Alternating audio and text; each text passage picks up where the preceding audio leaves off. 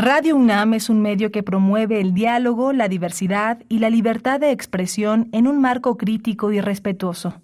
Los comentarios expresados a lo largo de su programación reflejan la opinión de quien los emite, mas no de la radiodifusora. La Facultad de Derecho de la UNAM y Radio UNAM presentan Toda sociedad requiere para su funcionamiento regirse por valores, principios, normas e instituciones. A diario escuchamos, leemos y opinamos sobre temas relacionados con la legalidad. Pero, ¿verdaderamente conocemos nuestros derechos y obligaciones? Tu participación es indispensable. Acompáñanos. Derecho a debate. En la cultura de la legalidad participamos todos. Conduce Diego Guerrero. Hola, ¿qué tal? Muy buenas tardes, bienvenidas, bienvenidos a Derecho a Debate en la cultura de la legalidad. Participamos todas y todos. Mi nombre es Diego Guerrero y como cada martes les agradecemos que nos sintonicen por el 96.1 FM. Estás en Radio UNAM. El día de hoy es un programa muy especial porque además de venir como, como locutor, este, estaremos platicando sobre un proyecto que fue financiado principalmente por la universidad, por DEGAPA, que es el, el proyecto PAPIME PE 302322 una serie de libros de diálogos interdisciplinarios del cine con un enfoque de derechos humanos. Y bueno, uno de los, de los libros que me tocó con coordinar con destacados académicos y especialistas en la materia fue precisamente el, la parte de los derechos culturales. Y bueno, justamente relacionar el tema del cine como esta herramienta que nos permite eh, ocupar este y además difundir temas jurídicos, ¿no? Y para ello me acompaña el día de hoy en la conducción Marijose. Marijose, bienvenida de este lado del programa. Muchísimas gracias, Diego. Y pues bueno, como ya lo mencionas, en esta ocasión vamos a hablar pues eh, del PAPIME P 302322, diálogos interdisciplinarios con un enfoque de derechos humanos. Eh, en esta ocasión nos vamos a enfocar a hablar pues sobre derechos culturales, hablando desde el cine hasta cómo implementar esta herramienta dentro de las aulas, así como la manera de ejercer este derecho y a su vez los mecanismos e instituciones que se encargan de garantizar este derecho, el cual se encuentra instalado en la Constitución de nuestro país. Pero antes de desarrollar un poco más sobre este tema, pues vamos a escuchar las voces universitarias. ¿Qué sabe que conoce nuestra comunidad sobre el tema que vamos a abordar el día de hoy? Y regresamos a los micrófonos de radio. No, no se vayan, están en 96.1 FM. Esto es Derecho a Debate. Las voces universitarias.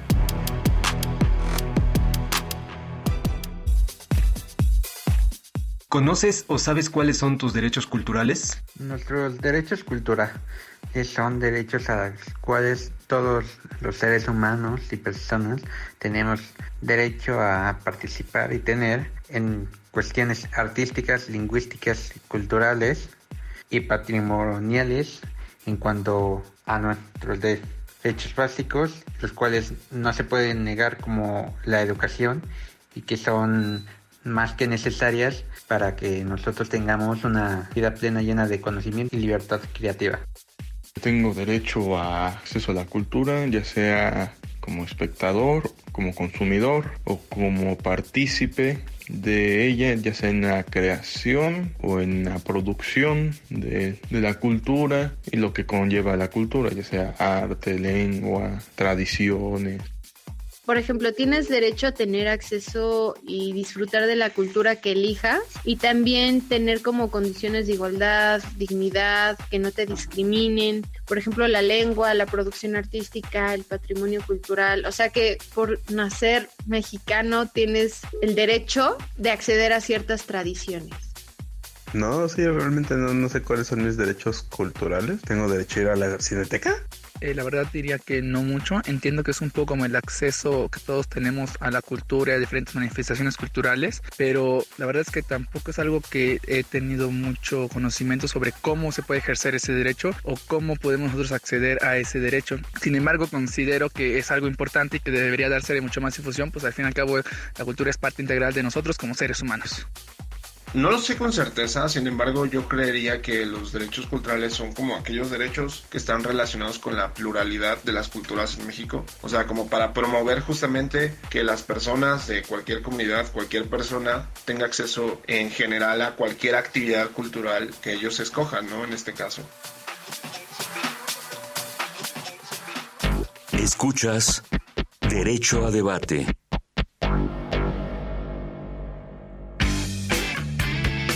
Queremos que entres al debate. Llámanos al 55 36 43 39 y participa. Derecho a debate.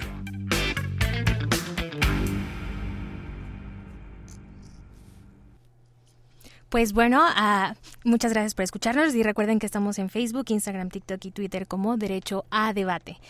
Bueno, en esta ocasión nos acompaña la maestra Erendira Cruz Villegas Fuentes, titular de la Unidad de Asuntos Jurídicos y encargada de despacho de la Subsecretaría de Desarrollo Cultural y Fomento a la Lectura en la Secretaría de Cultura. Buenas tardes, maestra. Hola, buenas tardes. Es un placer siempre estar en este espacio, querido doctor Diego y por supuesto Marijose y estar con una persona que también aprecio mucho que es el doctor Carlos Lara para poder platicar con nuestros radioescuchas y con, en esta radio UNAM que es pues mi radio. Muchísimas gracias, maestra. A su vez también nos acompaña el doctor Carlos Alberto Lara González, socio fundador del despacho Artículo 27 SC. Muchas gracias, también un placer estar aquí con colegas, amigos y sobre todo en un, en un programa que tiene un nombre bastante sugerente. Gracias. y pues bueno, académico de la Facultad de Derecho, mi profesor en la facultad, locutor estrella de este programa y pues bueno, responsable de este proyecto Papime, el doctor Diego Armando Guerrero García. Bueno, ahora decía que yo venía con doble cachucha porque venimos principalmente a hablar sobre esta serie de libros de fascículos que son estos diálogos interdisciplinarios del cine con un enfoque de derechos humanos que a lo largo de diversos libros analizamos y hemos tenido otros programas anteriores sobre temas que se encuentran vinculados con el derecho y vistos en el cine. Dicen, alguna vez platicaba este, con una persona y me decía que eh, generalmente los que principales personas que o, o, profesiones que están en el cine en primer lugar es, son los abogados y después los médicos y eso también nos lleva, no necesariamente siempre somos los héroes de la película, a veces son los héroes o villanos, ¿no? Eso depende mucho. Pero principalmente el utilizar como una herramienta de cine me parece eh, muy, muy importante. Yo les quiero agradecer desde luego, desde luego a la maestra Indira Cruz Villegas y a Carlos Lara que hayan aceptado participar en este ejercicio que tiene como principal objetivo el difundir a través de estos libros, sobre todo para los estudiantes, eh, temas de derecho, pero cuando ellos empiezan a leer que de pronto digan, ah, mira esa película, ya lo vi, incluso invitarlos a ver el cine, ¿no? Y, una de las primeras preguntas que hacían, este, Marijose, y a mí me gustaría como a los invitados, sobre qué es esto de los derechos culturales. O sea, cuando empezamos a hablar de derechos culturales, yo escuché algunas preguntas o algunas respuestas más bien frente a esta pregunta que nos llevan a reflexionar que muchas veces hablamos de cultura, cultura, cultura, pero ¿qué es esto, bro? ¿Con qué se come? para qué sirve, ¿no? Y, la importancia que tiene. Maestra Erendira Cruz Villegas. Diego, qué bueno que preguntas eso porque a veces pensamos que la cultura es un proceso de élite, ¿no? Es decir, el, el, hecho de tener acceso a la cultura es ir a un concierto o a ir a una orquesta sinfónica o ir a un, a un espectáculo donde tengamos que erogar recursos, ¿no? Y me parece que la cultura es tan cotidiana, tan importante, que por eso es muy atinado esto del cine, ¿no? Es decir, porque el, el, la cultura empieza desde que naces, desde cómo te nombras, desde por qué te nombran y cómo te nombran. Entonces, desde ahí, el hecho de tener un, una forma de enunciar o de enunciar con diversas lenguas maternas, 69 veces, diferentes formas de decir México, que es poesía en sí, eso es cultura o decir qué comemos y, y, por qué comemos y en qué contexto comemos, eso es cultura. Entonces, como le establece muy bien el artículo 27 de la Declaración Universal de los Derechos Humanos, que aquí mi querido Carlos hasta fundó una organización en México con, esta, con este nombre, pues establece claramente a la cultura como parte de este proceso humano básico, de los derechos básicos de primera generación, que es el derecho a la cultura y la posibilidad entonces de tener memoria, primero en tu lógica cultural, dos, tener la posibilidad de tener una identidad en un proceso cultural que se llama tu país, tu mundo, tu universo. Y tercero, tener también la posibilidad de crear y recrear. Entonces siempre pienso que la cultura es el mejor el proceso más bello y sublime de lo que es la humanidad. Pienso yo que eh, esta posibilidad creativa de ser libres en la creatividad, de tener libertad de expresión en, en, la cultura, es un derecho que es un piso obligado para el desarrollo de cualquier país, de cualquier comunidad. Y desde el reconocimiento a la dignidad de quienes hacen una cosa tan pequeña como el plato que artesanalmente comes, hasta la posibilidad tan sublime de huir un, un Dudamel, que fue una chavo de un barrio, que ahora es uno de los mejores directores de música en el mundo. Entonces, cómo se abrazan esas posibilidades, cómo permitimos que se abracen y entonces cómo las personas, la propia, nos escuchaba a los compañeros y me sonreía cuando ella es el derecho de ir a la cineteca. Me da mucho gusto porque efectivamente la cineteca es el espacio que, debo decir que durante la pandemia, hablando de cine y del proyecto, Diego, nunca bajó. O sea, los chavos y las chavas o sea, todos los cines comerciales tienen un problema real de volver a las butacas. De hecho, ahorita tenemos esa importante tarea de hacer una alianza estratégica para que la gente vuelva a los espacios públicos y que es sumamente necesario también porque son mecanismos de, de convivencia, pero en la cineteca siempre hubo jóvenes y ahora vamos a estrenar otras dos cinetecas que ya nos, pues nos invitarás, Diego, a que platiquemos sobre eso. Pero es interesantísimo cómo los jóvenes y las jóvenes asumen estos espacios como propios. Y es un derecho también tener una lógica eh, que permita no solamente recrearte recordar en nostalgia en un momento de pandemia, porque también estamos en medio de una pandemia, no le hemos superado. ¿Y qué pasaría si no tuviéramos estas herramientas de la cultura para poder tener la nostalgia de, sabernos humanos, de sabernos queridos, de sabernos apapachados a través de la cultura? Esta ya nos amplías un poco este horizonte del concepto de cultura que que además este cada si lo viéramos de diversas perspectivas todos tendríamos una definición distinta de la cultura no y este y nos lleva a diversas y generalmente a veces efectivamente como le decía este la maestra Lendira eh, muchas veces lo acotamos a las bellas artes cuando de pronto y, y específicamente el sector de la población cuando se vuelve muy amplio este concepto. Y Carlos me gustaría también que me hablaras un poco de este concepto y, y que Arendira ya además te aventaba sobre este artículo 27 que es esto de artículo 27 no Sí, bueno, un, despacho eh, dedicado a la defensa y la promoción del arte, la cultura y los derechos humanos. Y, adoptamos como definición, de hecho en el despacho, eh, la de José Antonio Marina. Mm. Como filósofo, pensador, educador, yo no he encontrado una, y más para los... Eh, para la labor que se desempeña ahí, no encontramos otra definición. Él dice, cuando hablamos de cultura no hablamos de esa ciega mecánica animal, de comer si tenemos hambre o de aparearse si toca, sino de la eh, extraordinaria peripecia que es pasar de un hecho a un derecho. Entonces, y esto es lo que hace el derecho. O sea, estos fenómenos antropológicos después, ya en sociedad, eh, para que se convierta en una sala de cine, para que se convierta en una oferta cultural, pues pasan por el derecho, no pasan por la administración pública, pasa porque haya este un funcionariado, que haya un presupuesto y que se genere este. Yo también celebro eh, lo de la Cineteca porque justo en, el momento en el que ha fracasado el metaverso, es más, mejor dicho, fracaso. Eh, eh, aplaudo el fracaso del metaverso. Esta inversión que habían hecho hasta hace unos, unas semanas, Facebook, Disney y otras empresas, ha fracasado. Y yo lo celebro enormemente, porque la gente dijo, preferimos, por el momento, ¿eh? seguir en este universo, seguir juntos, ¿no? También porque vino hace tres meses un nuevo pez al estanque llamado inteligencia artificial, ¿sí? Y, ahí es donde no estoy tan, ahí, tan positivo, ¿no? Y no, eso sí no lo aplaudo, porque ahora resulta que los humanos, y tiene que ver con esto, con el derecho, ahora los humanos vamos a ser estos obreros encargados de retirar la rebaba ¿sí? de lo que la tecnología no puede hacer. ¿sí? Y la inteligencia artificial va a ser la encargada, a como viene presentándose, del arte, de la cultura y del entretenimiento. ¿sí?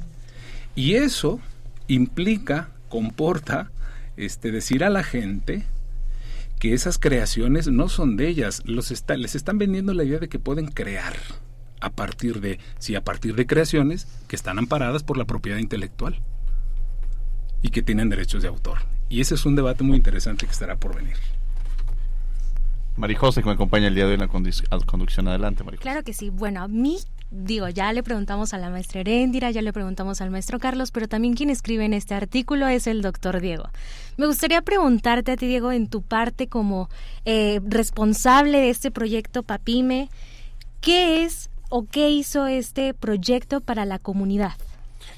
A ver, este proyecto, que además eh, yo sí fui muy eh, claro en tener a las mejores plumas que yo consideraba que pudieran contrastar y que pudieran reflejar un poco sobre un tema tan importante como ya decían los invitados, los derechos culturales, pero llegar a los estudiantes de una manera distinta eh, y entender la importancia que tiene el cine, porque la verdad es que si uno a lo largo de su vida y ahora con un proyecto que, tenemos en, Canal 22 que se llama Cultura al Derecho, eh, nos, cada vez que yo veo más películas, más series de televisión, pues empiezo a encontrar, es más, ya cada que veo que prendo la televisión o veo algo, termina abriéndose el aspecto jurídico y encontramos este elemento o por qué no sucedió esto, críticamente que uno puede llegar a decir esto no puede ser, pero también hasta encontrar estos elementos de qué pudo haber sucedido. Entonces, la verdad es que fue una, una de las herramientas que considero que permitirán a los alumnos eh, ver desde otra perspectiva cuestionar incluso eh, el derecho como lo están viviendo e incluso, eh, y vaya la redundancia, identificar estas características que un momento dado pueden llegar a, tener. Para mí es uno de los ejercicios que además debo reconocer al doctor Israel Sandoval, con quien este, iniciamos esta, esta actividad y que pues tenemos desde este libro hasta un libro que habla sobre, sobre el tema de muerte eh, digna, eh, uno sobre la violencia por razón de género, este otro precisamente sobre este cada una de estas actividades que llevan a cabo y desde luego los audiolibros. Entonces, eh, esto también se convierte en un audiolibro que va a estar en la Facultad de Derecho, que uno se puede meter a la página www.derechounam.mx y bajar los audiolibros y adicionalmente con una editorial que, que ahorita no podemos decir el, nombre, pero que ya está eh, ya la aceptaron, están en un dictamen estos libros para que puedan llegar al alcance de las y los alumnos. Entonces, creo que esto nos va a permitir de mucha magnitud. La participación de los alumnos fue muy importante porque la construcción de estos artículos se hicieron con los y las alumnas. Ellos fueron los que prestaron sus voces para que pudiéramos tener alcance y que ahorita ya están en, la página y desde luego agradecer también a Degapa que brindó los recursos para que pudiéramos hacer todo este ejercicio. Entonces, llegamos desde audiolibros, llegamos desde la posibilidad de tener estos libros de forma escrita, hasta incluso la participación que se está teniendo en programas de radio y la, incluso en, el programa de televisión también estamos haciendo referencia de difundir esta actividad tan importante. Y que incluso eso que mencionas nos lleva a hablar sobre la democratización de los espacios para acceder a la cultura, que es justamente algo que menciona la maestra Erendira eh, en su artículo. Maestra, ¿a qué se refiere con estos la democratización de estos espacios hacia los jóvenes? ¿De qué manera se hace la democratización de estos espacios? Sí, nosotros creemos, bueno, yo soy una defensora de derechos humanos y considero que algo muy importante es la posibilidad del acceso, la justiciabilidad y la exigibilidad de un derecho. Y sin duda alguna, no solo por mi amor a la universidad, por mi alma mater, es obviamente formar capacidades o poder posibilitar herramientas para que las y los jóvenes puedan justamente defender un derecho que es muy, ha sido intangible para ellos, ¿no? Es decir, de pronto se ha ido alejando también por las por las lógicas de los accesos económicos. Entonces, en esta eh, perspectiva a mí me ha parecido muy importante también mi paso como servidora pública. Tendremos elementos eh, de, de alcance y limitaciones, pero una parte fundamental ha sido eh, poder eh, o propiciar y aplaudo mucho a María Novaro, en ese, que es la directora del Instituto Mexicano de Cinematografía, que en unas discusiones que hemos tenido justamente para las cuestiones legales, porque estamos haciendo una revisión muy profunda de la ley de cine, es justamente posibilitar a aquellos sujetos sociales que históricamente nunca han podido, porque no solamente es el consumo del cine, es decir, sino también la creación fílmica. Entonces, ahí me parece muy importante porque tenemos un centro de formación de cine indígena en San Cristóbal de las Casas, donde hay 35 películas este año solamente creadas por chicos y chicas de comunidades indígenas de todo el país, y otro centro también en Sonora, que me parece muy importante colocar los dos centros porque es centro y sur, digo sur y, norte, perdón, donde se ha posibilitado esta posibil esta lógica eh, de creación de los indígenas y han ganado premios, es decir, son además otra parte de democratización es la lengua. Estamos bajo el contexto del diseño de la lengua materna y es increíble. Yo solamente he visto uno por mi nombre, la de Erendira Kikunari, que era es una que estuvo toda en purépecha. Después de eso no se habían creado películas totalmente en lenguas maternas. Y ahora esas 35 eh, películas están en lenguas maternas y son hechas por jóvenes y, maravillosos y maravillosas de indígenas. O pensar en los semilleros creativos que tenemos más de 437 en los municipios de alta peligrosidad del país y de alta eh, violencias por razones de género, por alertas de género o por situaciones muy complicadas en los territorios donde los niños y las niñas hacen cine y retratan lo que viven y es bien bonito porque una parte del derecho y de los derechos humanos son las garantías de no repetición. Y entonces los niños y las niñas, los jóvenes, que es parte de la democratización también, filman sus realidades como para decir, esto no queremos. Y entonces no normalicen la violencia como parte de un contexto de sociabilidad. Entonces, a eso refiero. Cuando a mí, y le agradezco mucho a Diego, me invitó a hacer este artículo, yo pensé desde mi corazón que está del lado izquierdo, muy claramente, y también desde un corazón de mi propia identidad, ¿no? Yo soy de un barrio, de un barrio popular en la zona sur de la Ciudad de México, soy hija de indígenas y donde yo no estudié cine, es una parte frustrada que no les había platicado ni a Diego ni a Carlos. Cada vez que veo, me, dice mucho don Alejandro Pelayo, que es el director de la Cineteca, o el propio Erwin, que es el, director de eh, de Estudio Chirubusco Azteca, le digo que es mi parte frustrada, porque siempre quise ser cineasta, de hecho yo estudié comunicación primero, pero porque no podíamos estudiar cine cualquier persona, porque es, era muy costoso estudiar cine, ¿no? Entonces, parte de esta democracia es justamente ahora que los chavos y las chavas tengan acceso y ahora pues ustedes ya tienen otra generación porque ya también eh, tenemos un proyecto que se llama Cámara y nos vemos, Cámara y nos vemos porque es con tu, tu teléfono tomas y entonces está padrísimo porque es tiene un doble play, ¿no? Porque es una, una jerga de barrio, pero también es un tema de cómo recuperas tu realidad a partir de ello. Y es parte de las democracias que antes pues no teníamos, ahora eran cámaras incomprables para cualquier gente, era prácticamente imposible tener tu cuarto de para editar o para este revelar. Entonces, qué bueno que también las nuevas tecnologías van evolucionando para que podamos hacer esto y que también haya eh, formas y mecanismos desde el Estado, desde la sociedad civil, que permitan estos procesos de, de democratización. A eso me refiero. Y voy a cerrar con una cosa, porque cuando a mí Diego me invitó, y no tiene que ver, porque es un canal hermano con el Canal 22, que también depende de nosotros como escritor de cultura, a mí me gustó mucho la idea que dijo Diego. Me dijo, oye, pues quiero hacer un, un tema sobre de, de cultural debate, pero desde el cine. Y yo dije, híjole, Diego, pero pues es que es un montón de películas. yo te puedo platicar desde niña las que vi que desde el tambor de Ojalata, porque mis papás son súper cineastas. Entonces yo fui una niña muy educada desde muy chiquita y agradezco y seguro está mi mamá oyéndome y oyéndote a ti, Diego, porque siempre te oye. Y le mandamos saludos. Y le mandamos a los Angelita. este, pero no, no todos los niños fueron afortunados como yo de ver películas de altísimo perfil. Y entonces la posibilidad también ahora de que se debatan de que estén y que Diego ha abierto con diferentes actores bien diversos, o sea, ha sido bien plural porque además yo misma he tenido críticas a algunos de tus propios este invitados, pues híjole, qué interesante, yo no lo hubiera visto desde ahí, pero él lo vio desde acá, yo lo hubiera visto desde acá, ¿no? Que a lo mejor la siguiente etapa de tus eh, podría ser que debatamos cada uno desde diferentes miradas y es bien interesante eso, ¿no? Y cierro comentando también que una situación que me parece muy importante la democratización de la cultura, del acceso a la cultura y, la, exigencia de posibilidad es también tener cinecillitas. Les platico. Tenemos un programa divino. En todas las comunidades la gente pita su pared Nosotros les prestamos los chips de, de los USBs de, de, la Cineteca para niñitos y niñitas de películas que no son formalmente comerciales, pero son de niños. Entonces, por ejemplo, el Yellow Submarine, que es de niños, que es de...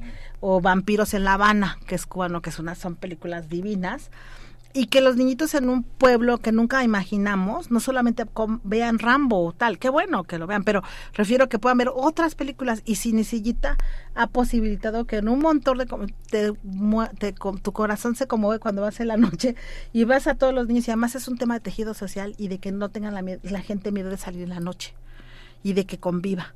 Entonces estos programas yo la verdad veo que Alejandra Frausto, que es la, secretaria de Cultura, ha tenido buena visión, que también viene de trabajos comunitarios, de que a través, vuelvo porque es un instrumento el cine, pues tengas estos espacios de convivencia. Las señoras llevan así sus tamalitos o llevan cositas ahí y sus chicharroncitos, eso es muy de la comunidad. Y ahí están viendo las películas de super prestigio con los niños y las niñas y, se arman los debates bien bonitos. Entonces, eso es parte de la democracia y es parte de lo que le agradezco a Diego tener la oportunidad de poderlo compartir. No, y pues la verdad es que qué padre que haya todo este tipo de, de, pues de programas que se implementan dentro de las comunidades que incluyen a chicos grandes, medianos, de las diferentes edades que, que hay en, en, pues en las comunidades, ¿no? Y justamente esta parte de la democratización nos lleva a desarrollar un tema en las personas, en las infancias, en, las en los jóvenes, eh, referente a la creatividad, ¿no? Impulsas de ahí la creatividad. Y justamente me gustaría preguntarle al maestro Carlos, ¿Por qué hablar de género y creatividad en el derecho a la cultura? Y a un hombre. Ándele. bueno, ¿por qué hablar de, de por una razón muy sencilla. Yo, la democratización que está, está desarrollándose bastante, eh, pero con algunos bemoles también, por las redes sociales. Digo, las redes sociales, entre otras cosas, han traído la polarización. Han traído eh, debates donde se cuestiona la viabilidad de la democracia. Han traído también este, enfermedades mentales. ¿no? Hay que ponerlo en ese contexto. Bueno, ¿por qué hablar de género y creatividad? Porque yo parto de la idea de que el talento y la creatividad no tienen género. La pasión por hacer, como diría Fito Páez, me parece muy acertado, la pasión por hacer no tienen género. Entonces, uno, dos, diferenciar la igualdad y la equidad, que muchas veces las, las tomamos como sinónimos. En el terreno electoral yo pongo este ejemplo. Ahí impera la igualdad como un principio constitucional y yo la celebro, como la celebro en todos los cargos públicos y la celebro también en la iniciativa privada. Pero en el terreno del arte y la cultura, donde las acciones afirmativas del Estado, creo, deben ser siempre, siempre, siempre una opción, no una imposición, la igualdad no puede operar. En todo caso, la equidad. hay que construir un sendero para la equidad. Y voy a poner dos ejemplos. Uno, en el que nos vamos encontrando convocatorias, ¿sí? Eh, recuerdo una de hace tres años para la dirección general del Museo Nacional de, Cultura Popular. Eh, decía convocatoria abierta. Primer requisito, ser mujer. ¿Dónde quedó lo abierto? Eh, exacto, entonces digo, bueno, se pueden mejorar esas cosas, se pueden crear que ese sendero. Oye, una vez, en una ocasión va a ser una convocatoria con estas características, en otra, de esta otra manera, a eso me refiero. No podemos ahí implantar la igualdad. ¿Dónde tampoco podemos implementar la igualdad? En los concursos y en las convocatorias a sobrecerrado. A sobrecerrado. Si ya te piden seudónimo. Entonces, el caso que relato en el artículo de Carmen Mola, a mí me parece que por ser el, premio Planeta, el prestigiado premio Planeta, los chicos deberían haber este, recibido, además de, del, premio en económico, un reconocimiento a su creatividad. Crearon un personaje llamado Carmen Mola que compró todo el mundo. Creyeron que había ganado una escritora. Y cuando suben a recoger el premio, todo el mundo se queda eh, de a cuatro. ¿Por qué?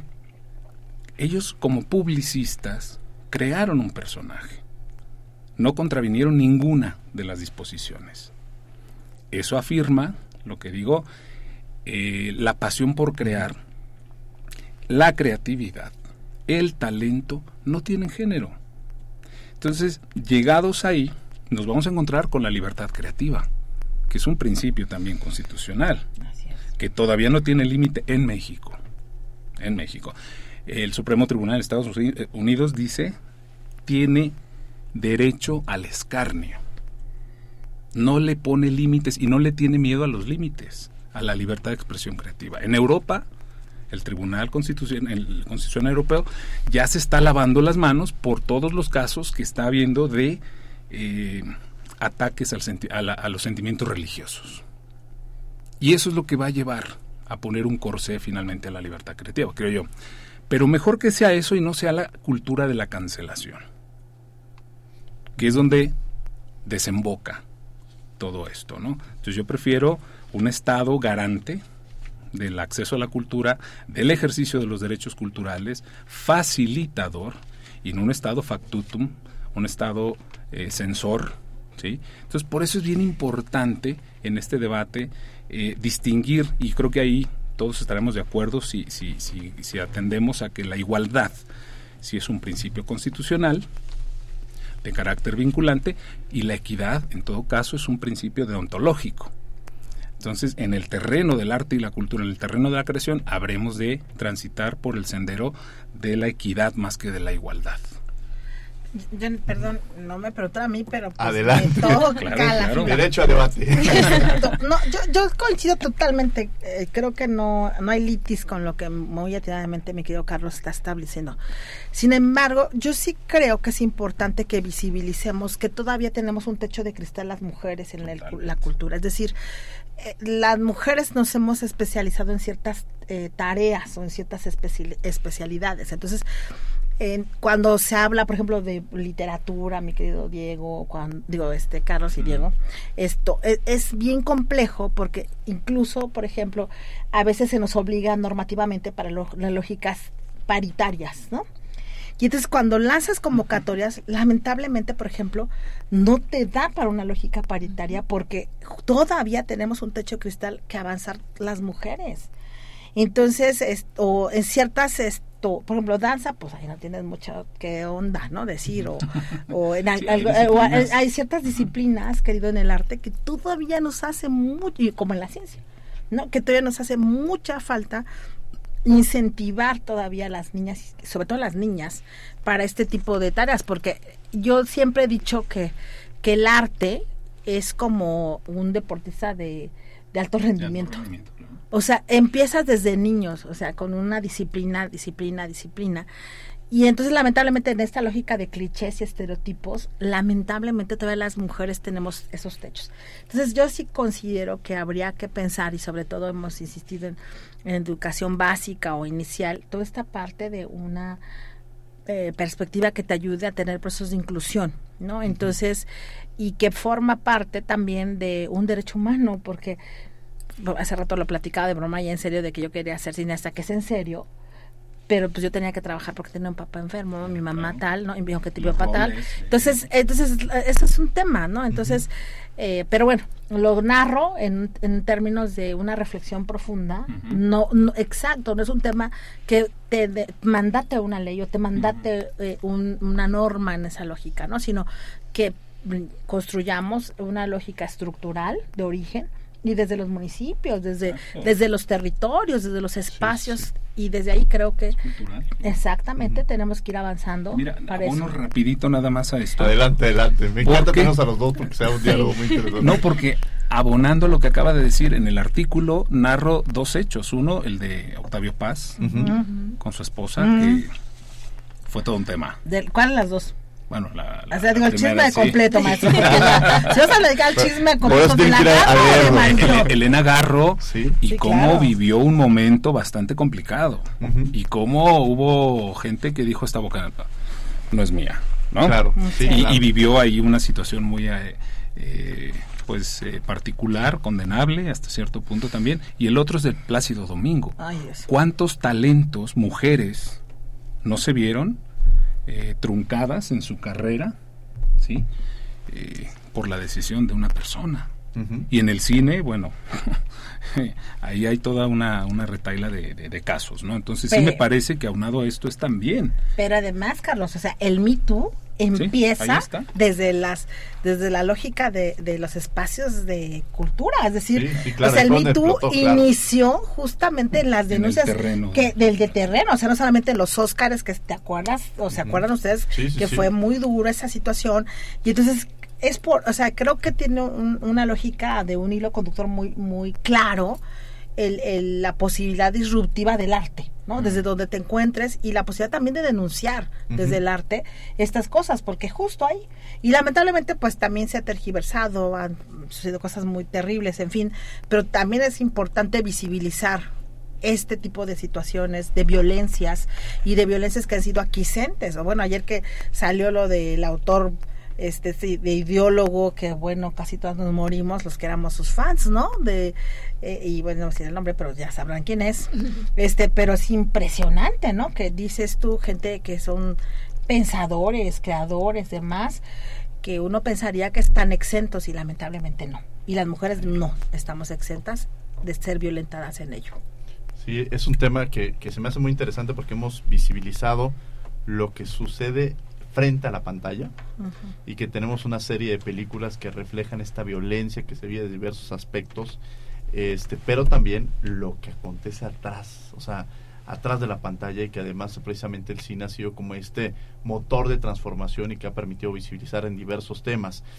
Eh, quizá yo cuando hablaba en, en, el artículo que empiezo desde la época de los hermanos Lumière, ¿no? cuando la primera película, en esta reflexión de que si los trabajadores este, se les había pagado por, por participar, si se le había respetado su derecho de imagen. O sea, de pronto cada película que empezamos a ver, este, empezamos a detectar estas, estos temas, o la propia película de Roma, que la película de Roma fue un catalizador, por así decirlo, que obligó incluso a realizar las, reformas tanto sensibilizando al poder legislativo como incluso que llegó a la Suprema Corte de Justicia para que se reconocieran los derechos de las trabajadoras del hogar. Entonces, y justo el, siguiente ejemplo que ustedes ponen, que es precisamente el Me ¿no? O sea, toda esta violencia que se vivía, que es toda actriz que quisiera participar, bueno, tenía que eh, a veces obligadamente, las obligaban a pasar por un filtro, y me atrevo a decir este filtro con los productores que generaba una violencia, un acoso, y en el cual, este, pues, históricamente incluso ya era algo que, que, que no estaba escondido, ¿no? Eh, era algo que se sabía a todas luces y que no se y que se decía pero no se actuaba. Pero hoy que se normalizaba. O que se normalizaba o sea era como si quieres si quieres ser actriz o quieres pues claro o sea, es, es parte de, ¿no? Y que además lo decían abiertamente en la propia televisión, los propios productores, y que de pronto es, y lo veían normal, que también esa es la otra parte, ¿no? Entonces sí, sí creo que el cine es este catalizador que nos ha permitido visibilizar diversos aspectos y que también nos lleva este, a identificar de cómo también históricamente no podríamos ver a un México sin haber, sin imaginar ahorita que, que decía este a las películas, pues no me imagino conocer, incluso uno quiere encontrar cómo estaba México en los 30, en los 40, en los 50, este, ver incluso que también la violencia de género se vea reflejada en muchas películas, ¿no? En la cual el papel que ocupaban las mujeres y el papel que ocupaban los hombres, el macho mexicano, ¿no? O sea, que era esta figura del macho mexicano que estaba ahí. O del amor romántico, ¿no? O el amor romántico, ¿no? O sea, yo cuando, cuando platicaba, de, estaba revisando, yo les decía, en la primera idea que tenía antes de empezar el artículo, decía, yo me acuerdo de esta película de, este, de dos tipos de eh, la de Pedro Infante este, estas películas de dos tipos de cuidado no o sea todas estas películas de Pedro Infante en, en donde era el, mexicano el, clásico mexicano y ver también el papel que era la mujer que era la abnegada la este la que era era pura no Esta, y que al final era este rollo que al final conquistaba y se romantizaba efectivamente y luego llega como las películas de Cantinflas también de pronto las películas de Cantinflas también nos llevan a, a ver todas las profesiones y después llegaron como corte con Luis Buñuel. Hmm. O sea, Luis Buñuel nos muestra un cine distinto y este y que la verdad es que, que este que rompe con este esquema y también nos muestra la crueldad pero también refleja el México este, censurado por cierto. ¿Eh? censurado. Censurado. El, invisibilizado. El invisibilizado. Y que hace rato que hablan de censuras pues también nos vamos hasta la ley de Herodes este hace un par de años ¿no? y llegando a otros lugares pues este caso tan sonado que llega a la Corte Interamericana la última tentación de Cristo no donde también hay un tema de censura y donde hay un tema también de ponderación. Ahorita que, que hablaba este Carlos yo decía esta figura de ponderación de estas acciones afirmativas, ¿no? cuando empieza a ponderar versus creatividad y que alguien diría, bueno, entonces ¿cuál? No, pues vámonos a derechos humanos, tiene que ser el caso concreto para, para no podemos decir que estoy a favor o en contra, sino nos tendríamos que ir al propio caso para poder identificarlo. La verdad es que, que, este, que el cine, los derechos humanos y la cultura nos dan para mucho, Y aquí la verdad es que me surgió una duda, digo, aquí, abusando un poco de las, las personas que tenemos aquí presentes en el programa, me gustaría preguntarles ¿Qué, sucede con, con, estas figuras que se replican dentro del cine, que tienen eh, poca, eh, pues, no podemos hablar de valores porque a veces hay, hay cintas que ven los pequeños o ven los jóvenes que carecen de valores, que incluso replican figuras machistas, etcétera. ¿Esto pone en crisis la cuestión de acceso a la cultura? ¿O, qué sucede con este tipo de, de situaciones? La verdad es que sí es algo que me inquieta. Es inquietante, pero yo creo que es parte de la libertad creativa decir, no es de la libertad de expresión, es la libertad de expresión creativa. ¿Son dolorosas? Sí, son dolorosas. ¿Hasta dónde puede, por ejemplo, el Estado, y digo el Estado si financia una parte de esas producciones, puede tener derecho de veto? Para mí es muy cuestionable. No solo en México porque está como parte de un principio, de un derecho, sino porque me parece que es ahí donde eh, nos jugamos todo. Entonces la gente es la que rechazará esa producción, eh, no asistiendo, debatiendo, no lo sé, pero eh, el de, no puedes, por eso decía, las acciones afirmativas que lleve a cabo el Estado en este terreno tienen que ser siempre una opción, jamás una imposición. Es muy discutible, Diego sabe porque estuvo en los debates de la ley, cuando nos decían, oigan, no pusieron límite a la libertad creativa. Y ahí un, asesor de la Corte que estuvo también en estos debates nos decía, bueno, y, y claramente, ¿no? Es sabido que si no está en el artículo es la Constitución el límite, ¿no? Sin embargo, la Corte no ha establecido este límite en el cuarto, ya lo estableció en el sexto, con el caso del poeta maldito, entre otros, ¿no? Ese poema tan, tan polémico. Pero ahora, yo te lo digo así, es inquietante. Y ahí la definición de cine de John Carpenter es, es fabulosa. La realidad editada. Así es como define el cine y yo estoy muy de acuerdo con él adelante, adelante. No, lo, a lo que yo me pongo a reflexionar es que al final del día también el cine, además de ser un, y que es lo que yo también abordo en mi artículo, como una parte del arte colectivo y un reflejo de una realidad, efectivamente lo que nos hace es también revisarnos, ¿no? También nos pone un espejo como humanidad y nos hace revisar algunas patologías algunas que efectivamente a veces eh, por alguna lógica de guiones y en esa lógica de libertad creativa, pues eh, habrá la, instancia que siempre existe, que es una lógica de una sociedad que se informa, una sociedad que puede criticar, que afortunadamente tenemos esas libertades sociales en este país y que bueno, ahí quien eh, atenderá eh, porque se también modifica la lógica de censura en este país. Antes, gobernación jugaba un papel toral.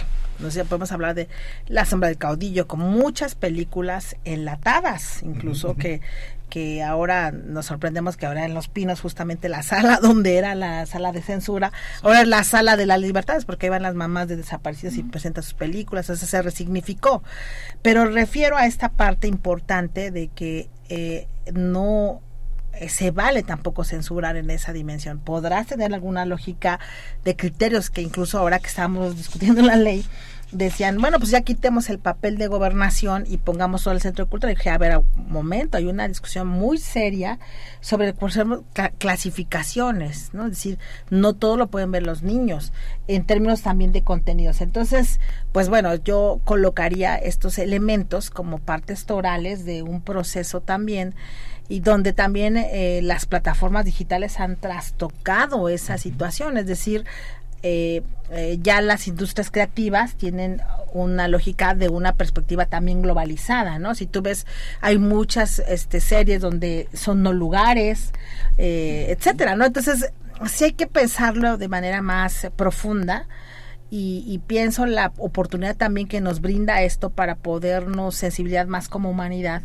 Y entonces también observar que hay películas que lo único que nos van a decir es tengamos cuidado con estos límites sociales y que vamos permitiendo y que vamos reproduciendo y que no normalicemos para que las violencias, estas espirales de violencia no se continúen.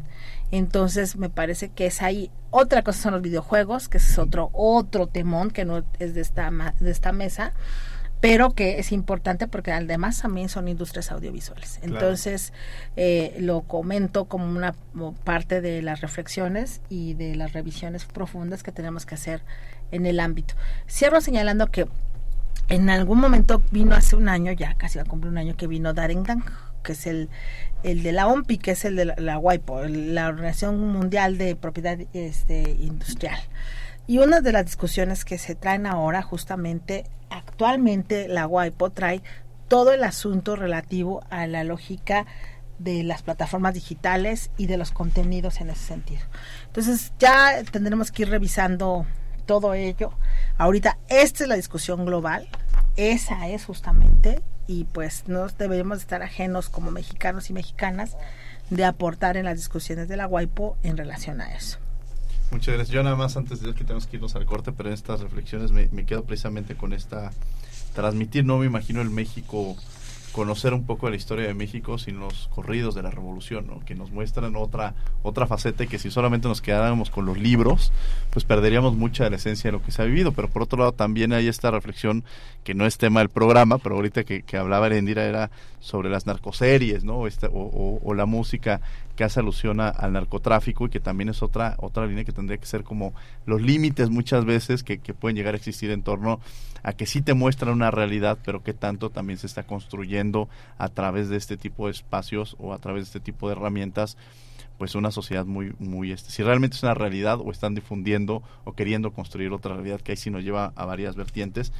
Y yo a veces pienso que la cultura los tiempos culturales y los tiempos del cine no son los tiempos políticos y entonces brincan y transfondan y también nos muestran esas realidades y que a veces el cine, yo ahora que lo veía que ya tenemos que ir descubriendo tus derechos, a veces hasta las épocas son sexenales, ¿no? O sea, qué se hizo en los sexenios y ahí es donde tendríamos también que hablar qué se ha hecho en la cultura, qué se ha hecho en el cine y, eso es... Y porque tiene sus improntas, ¿no? Cada sexenio tiene ciertas improntas o ausencias.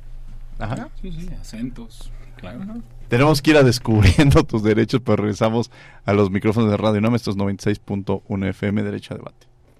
Descubriendo tus derechos.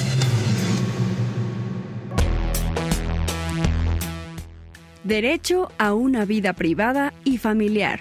Toda persona tiene derecho a proteger las decisiones que solo conciernen a su familia, al respeto de su vida privada y familiar, de su domicilio y de su correspondencia.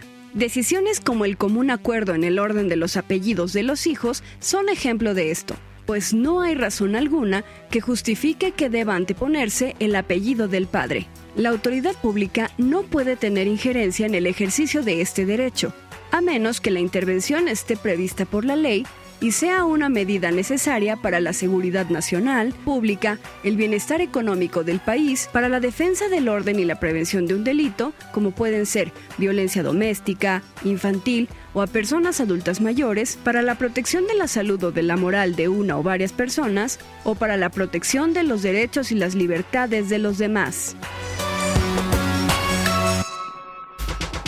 Síguenos en Instagram, Facebook y Twitter como Derecho a Debate.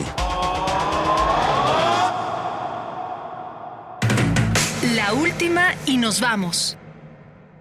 Esta es la última y nos vamos y pues bueno, les cedo la palabra a nuestros invitados para que nos den sus conclusiones, reflexiones referentes al tema que hemos discutido hoy sobre derechos culturales. maestra Heréndira.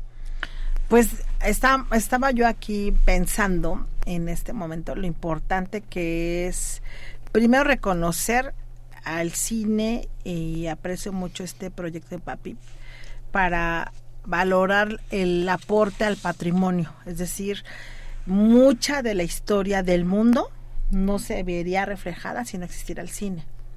Entonces, eh, evidentemente, esta posibilidad de, de tener una memoria a través del cine y de las diferentes miradas, porque puede haber un mismo hecho, por ejemplo, de Perja, ¿no? Del asunto. Hay películas que son, son encontradísimas entre ellas, ¿no? Ya no me podrá hacer todo un debate, pero o de este o todo el tema de las cuestiones de lesa humanidad, ¿no? de, de atrocidades en términos de que qué bueno que el cine ha permitido revisarnos y reflexionar sobre eso. Y también de el, papel, yo sí debo decir, en el mundo del cine mexicano. Nadie en la mesa lo hemos dicho. Pero el cine mexicano en el mundo juega un papel fundamental. Y y me parece también necesario reconocer esta parte, no solamente de los grandes que, que son reconocidos en los Óscares, en los Osos de Oro o los de Berlín, etcétera, sino porque también hay una gran escuela del cine en México. Y me parece muy importante que se continúe esta política de Estado, porque muchos de estos proyectos no serían posibles sin el aporte del Estado mexicano. Entonces, también hay que reconocerlo. También hay que saber que me parece importante eh, reflexionar los discursos que han mutado. Es decir, ha, ido, ha habido una evolución en el lenguaje fílmico, no solamente refiero eh, en la lógica visual, sino también de estas lógicas que han podido también eh, posibilitar que no es normal ciertas violencias, posibilitar también que es importantísimo el papel de los niños en la sociedad. Es decir, podemos ir haciendo reflexiones del aporte de las películas en términos de las reivindicaciones de derechos y de los derechos también de las llamadas minorías, ¿no? Desde los negros, desde los indígenas. Entonces, todos estos aportes de la lógica eh, del cine en, el, en las dimensiones formales y que el, día de mañana si llegaran unos marcianos cuando vemos Blade Runner, ¿no? Y pienso que llegaran y que de pronto llega alguien y que empieza a ver películas de atrás y de las historias diversas, pues te narra justamente a la sociedad, ¿no? Te narra qué estaba pasando en los 70 en los 80 en los 40 en los 20 ¿no? Y qué bueno que exista eso para que los niños y las niñas aprendan del pasado para generar un mejor futuro es importantísimo por eso. Muchas gracias, maestra Erendira. Doctor Carlos Lara, la última y nos vamos. La última y nos vamos. Bueno, yo diría el cine, y ahora voy a decir una de las definiciones también bastante precisas, cortas y, hermosas, por qué no decirlo también, de Hitchcock, cuando habla de que es una rebanada de pastel. Puede que sea un pastel que no te guste, ¿no? Pero es al final una rebanada de pastel que te tiene que hacer reflexionar. Yo aplaudo el, el, desarrollo que ha tenido como industria, eh, cuestiono estos mecanismos eh, algorítmicos que donde metes un guion y te dicen el reparto de cuotas, ¿no? Eh, creo que eso lo debemos dejar no al algoritmo, sino a esa capacidad de pensar, discutir, dialogar, reflexionar, ¿no? que no se impongan esas cuotas y menos por un algoritmo. Por eso celebro la caída del metaverso, eh, pero no, no, no así el motivo por el cual, ¿no? Que es, como decía al inicio, esta eh, inteligencia artificial porque nos deja en un segundo plano. Y ojo porque el terreno de la creatividad, eh, el arte, la cultura y el entretenimiento está en manos ahora de una inteligencia artificial que ya vendrán los abogados a poner orden. No, no gusta que vengan a regular, pero lo tendrán que hacer, ¿no? Es propiedad intelectual finalmente. Bueno, pues ya nos ha acabado el tiempo, cerramos el programa. Yo nada más aprovecho para agradecer a la maestra Herendira Cruz Villegas que ha estado con nosotros. Muchas gracias, Fuentes, porque si no me va a regañar Angelita, todo el apellido completo. ¿Y está escuchando? Sí, aprovechamos.